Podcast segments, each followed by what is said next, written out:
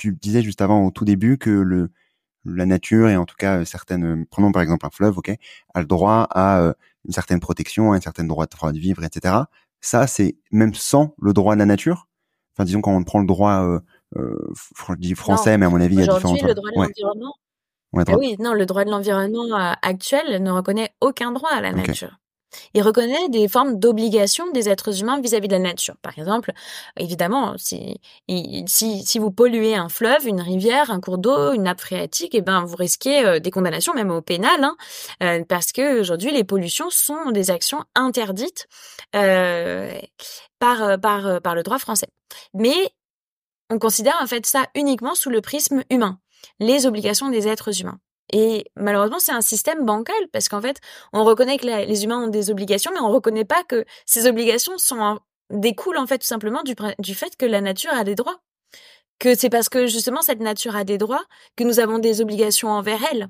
Et donc en fait, il y a euh, dans notre droit français, moi je trouve euh, vraiment un, une espèce de de, de, déni de déni juridique qui euh, fait découler un peu finalement de, de, de, de, grandes considérations, mais qui sont pas fondées euh, holistiquement parlant. C'est-à-dire, euh, on considère pas la nature comme un sujet, on ne considère pas que la nature a des droits, et pour autant, on, on construit des entraves, on construit des limitations euh, dans les actions que peuvent avoir les, la nature, euh, les humains vis-à-vis de la nature.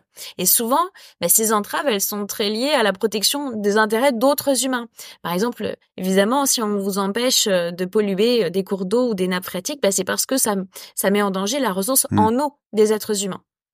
Et donc, en fait, encore une fois, ça a des concepts très anthropocentrés. Or, on pourrait aussi réussir à le décentrer en disant, mais si on protège aussi, si on condamne aussi les pollutions, c'est tout simplement parce que la rivière ou, la nappe a des droits fondamentaux elle aussi, que protéger les droits fondamentaux de cet écosystème, eh bien, ça permet aussi de protéger les droits humains. Et c'est même la condition sine qua non de la protection des droits humains, comme on s'en rend compte aujourd'hui avec le dérèglement climatique et l'effondrement de la biodiversité, c'est qu'il n'y aura pas demain de protection des droits humains sans protection des droits fondamentaux de la nature. Et donc, euh, nous, notre rôle, en fait, c'est de désaxer justement euh, ces mécanismes actuels pour les refonder sur une logique qui est celle en fait d'une coexistence pacifique avec les éléments de la nature et d'une reconnaissance de leur euh, individualité, de leur singularité, de leur droit à l'existence, à la vie et à la santé, tout comme on le fait pour les autres humains. Et en fait, c'est une idée qui, qui, n'est pas du tout nouvelle, hein, parce que les premiers à l'avoir théorisé, c'est, c'est Christopher Stone dans les années 70, en 1972 très exactement. Il a écrit un livre qui s'appelle Les arbres doivent-ils pouvoir plaider euh, dans une affaire qui opposait en fait, euh, ça c'était un contexte très particulier parce qu'il est professeur de droit lui, il, il, commentait en fait dans un article universitaire un, un grand procès qui, qui, était en cours à l'époque, qui opposait Walt Disney que vous connaissez tous, à la société, euh, à l'association pardon Sierra Club, qui est une association de protection de l'environnement.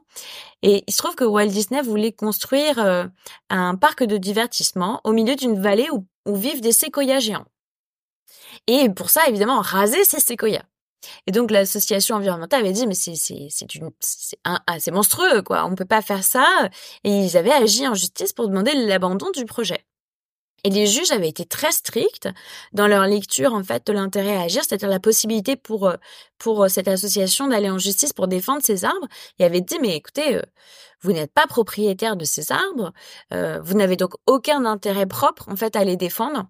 Et donc, ils avaient rejeté la demande de l'association Sierra Club, en, justement sur ce fondement. Et Christopher Stone s'était saisi de la question et avait dit, mais, si finalement les, associations de protection de l'environnement, donc les humains ne peuvent pas protéger la nature, dans ce cas, est-ce que les arbres doivent pouvoir plaider pour se défendre eux-mêmes face aux, aux, industries, face aux grandes euh, sociétés, etc., et face à leur propre destruction?